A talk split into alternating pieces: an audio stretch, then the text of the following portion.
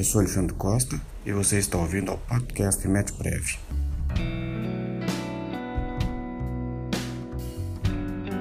No episódio de hoje, vamos falar sobre a proposta da CBS, a contribuição social sobre operações com bens e serviços, cujo projeto de lei foi apresentado nesta semana, na última terça-feira, pelo ministro Paulo Guedes aos presidentes da Câmara e do Senado. Inicialmente, devemos lembrar que todos os recentes governos federais brasileiros, sem exceção, tiveram início com a promessa de realizar reforma tributária.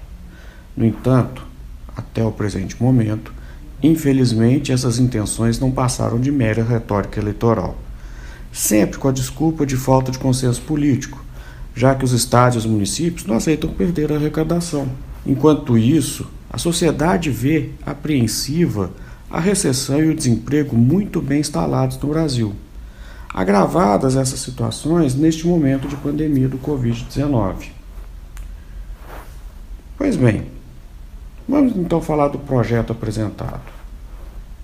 O governo justifica a proposta de criação da nova contribuição, que irá substituir as contribuições PIS e COFINS hoje existentes, porque essas apresentam elevada complexidade da legislação Hoje, essas duas contribuições têm mais de duas mil páginas, o que impõe a necessidade de sua reformulação, oferecer a oportunidade de alinhar a legislação brasileira ao moderno e reconhecido padrão mundial de tributação do consumo, ou seja, a tributação do valor adicionado. A complexidade legislativa dessas duas contribuições, PIS e COFINS, resulta em uma gigantesca disputa administrativa e judicial. Hoje, aproximadamente 20% dos processos administrativos no âmbito CARF e 25% dos processos no STJ são relativos a essas duas contribuições. Mas não é só isso. 22 temas de repercussão geral no STF são relativos a PIS e COFINS. Nesse sentido, nós devemos louvar a iniciativa do governo federal em reduzir substancialmente a complexidade hoje existente. Vamos agora trazer os principais elementos da CBS. Elementos eles que estão lá constantes do projeto de lei 3887 de 2020, disponível no site da Câmara dos Deputados. Depois que a gente apresentar esses aspectos gerais dessa nova contribuição, vamos levantar alguns questionamentos com relação a ele. Pois bem, a CBS, assim como acontece com os atuais PIS e COFINS, ela vai ter como fato gerador a prestação de serviços ou a venda de mercadorias, operações com bens e serviços. A base de cálculo dessa contribuição vai ser exatamente a receita oferida nessa prestação de serviços ou na operação com mercadorias, chamada receita bruta. Nessa base de cálculo não vai estar incluído o ICMS embutido no preço do produto e destacado no documento fiscal, o ISS também embutido no preço do serviço e destacado no documento fiscal, os descontos incondicionais concedidos pelo prestador de serviço ou pelo comerciante ou pelo industrial e a própria contribuição sobre bens e serviços. A exclusão do ICMS e do ISS da base de cálculo da CBS é uma aplicação da decisão do STF no recurso extraordinário 574-706 relativo ao ICMS, onde o Supremo reconheceu que esse imposto não deve integrar a base de cálculo das contribuições PIS e COFINS, e o reconhecimento da repercussão geral no recurso extraordinário 592-616, ainda a ser julgado pelo STF e também tem como tema a inclusão do ISS na base de cálculo das contribuições PIS e COFINS. A segunda exclusão que o projeto de lei traz, que é relativa aos descontos incondicionais da base de cálculo da CBS, é uma aplicação extensiva da decisão do STF no recurso extraordinário 567-935, onde ele reconheceu que os descontos incondicionais não devem integrar a base de cálculo do IPI. O IPI também é um imposto sobre o consumo. A CBS será um tributo sobre o consumo. Então, pela lógica, eu tenho que ter o mesmo tratamento nos dois. Se o STF reconheceu ao IPI não deve integrar a base de cálculo os descontos incondicionais concedidos, o mesmo tem que acontecer na CBS.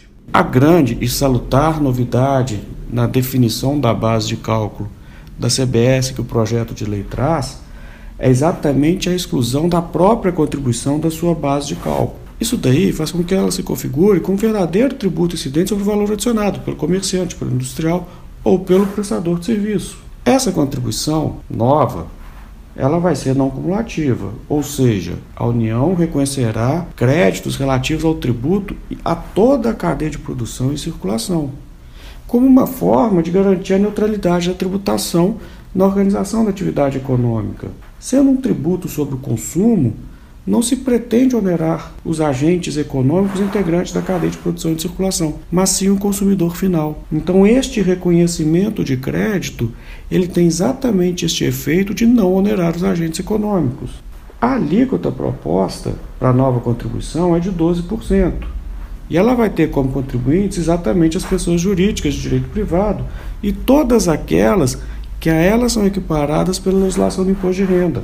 A implantação da CBS vai ocorrer seis meses depois de aprovado o projeto de lei, dando um tempo para que as empresas façam toda a adequação necessária para os termos da nova contribuição. Essas são, em linhas gerais, as principais características, os principais pontos da contribuição sobre operações com bens e serviços. Porém, uma leitura atenta do projeto de lei nos trouxe algumas dúvidas a primeira dúvida que nós temos está relacionada ao momento em que essa proposta é apresentada.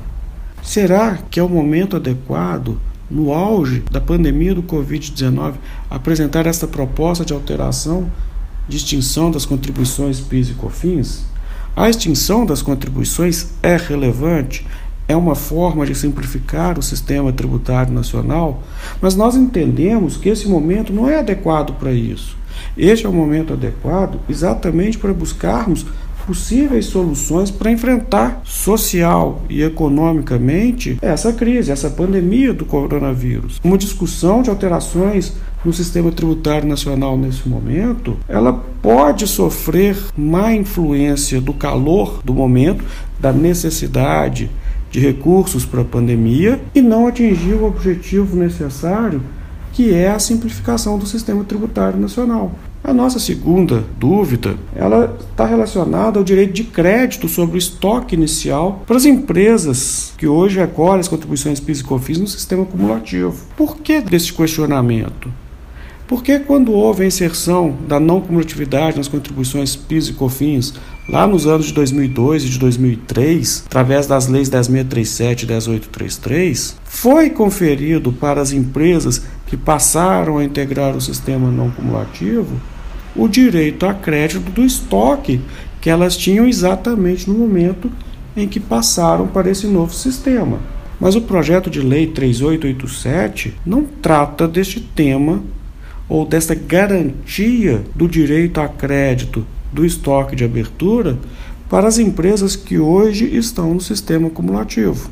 Então, isso daí tem de ser devidamente discutido no processo legislativo. Lá na Câmara e no Senado, quando estiverem analisando esse projeto de lei, este pedaço ele merece um cuidado especial, ele merece uma discussão especial, porque nós temos respeito ao princípio da igualdade de garantir a essas empresas que hoje estão no sistema acumulativo o crédito relativo aos estoques de abertura.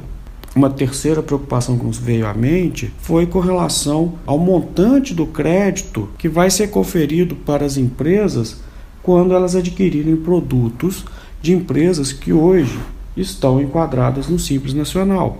O projeto de lei, ele simplesmente afirma que o crédito conferido será igual ao valor destacado no documento fiscal.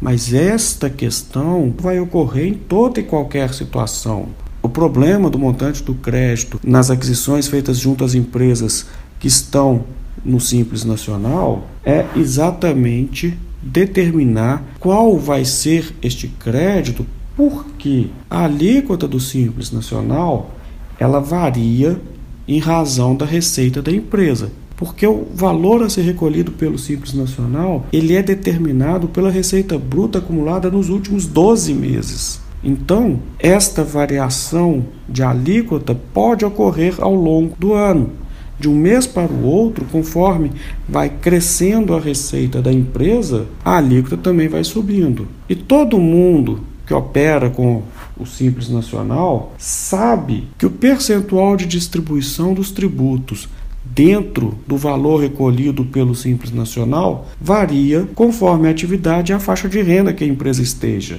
Ou seja, eu posso ter uma variação da receita e ao mesmo tempo eu tenho uma variação do percentual dos tributos que ali estão embutidos.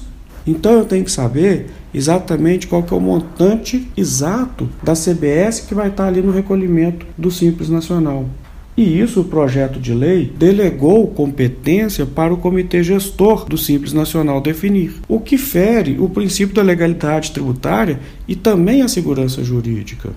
A quarta dúvida que nos acometeu, e talvez a principal delas, é em razão da previsão no projeto de lei de ressarcimento do saldo de créditos da CBS ao término de um trimestre calendário. O projeto de lei, lá no artigo 14, inciso 2, prevê o direito das empresas solicitarem à Receita Federal o ressarcimento de créditos que ela tiver relativos ao CBS ao fim de um trimestre calendário.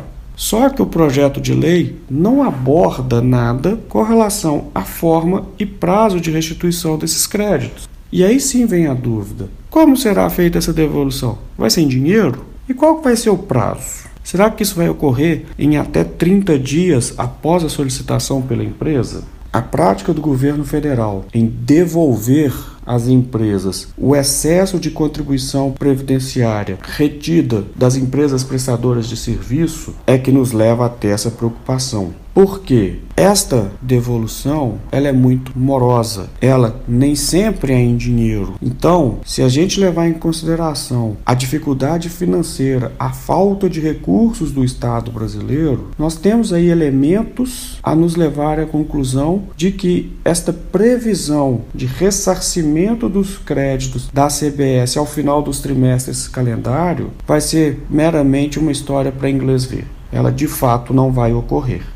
Por outro lado, o estudo que fizemos do projeto de lei da CBS nos levou a algumas conclusões desagradáveis. A primeira dessas conclusões é relativa ao brutal aumento da carga tributária. As contribuições PIS e COFINS hoje, elas têm somadas alíquotas de 3,65 no regime cumulativo e de 9,25 no regime não cumulativo. A CBS ela tem uma previsão de alíquota de 12%. Em 2002 e 2003, ou melhor dizendo, em 2003 e 2004, os anos imediatamente posteriores à inserção do regime não cumulativo para as contribuições PIS e COFINS, à época o governo fixou essas alíquotas, afirmando que a intenção era manter a arrecadação dos anos anteriores, mas àquela época nós vimos um crescimento da arrecadação nestas contribuições da ordem de 35% na contribuição ao PIS e da ordem de 29% em relação a COFINS.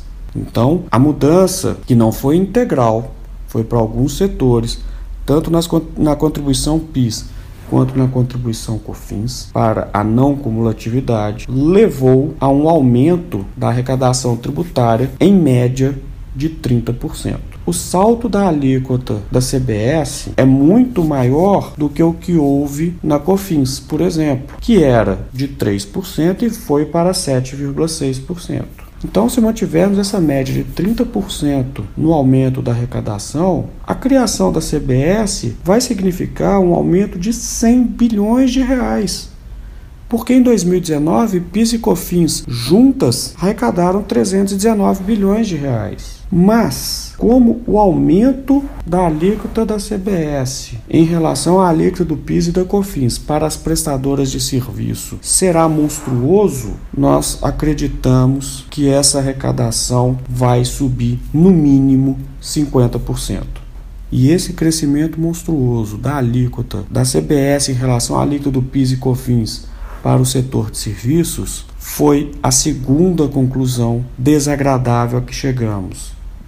O governo federal tenta nos fazer acreditar que não vai haver um crescimento tão grande para o setor de serviços, porque hoje quase 2 milhões de prestadores de serviços são optantes pelo Simples Nacional. Só que o governo se esquece que há um número enorme de prestadores de serviço que vai de fato sofrer esse crescimento brutal da sua carga tributária.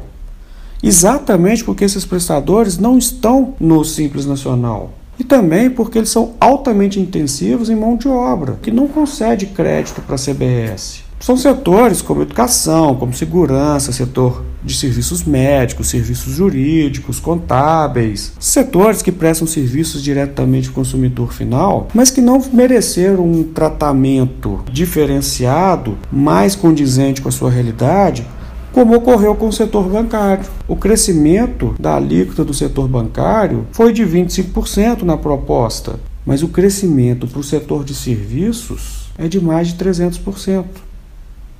Uma terceira conclusão a que chegamos diz respeito à oneração da cesta básica. Esse fato foi reconhecido pela assessora especial do ministro da Fazenda na entrevista de apresentação do projeto de lei quando ela afirmou que vai haver oneração da cesta básica com compensação às famílias de baixa renda, através dos programas de transferência de renda.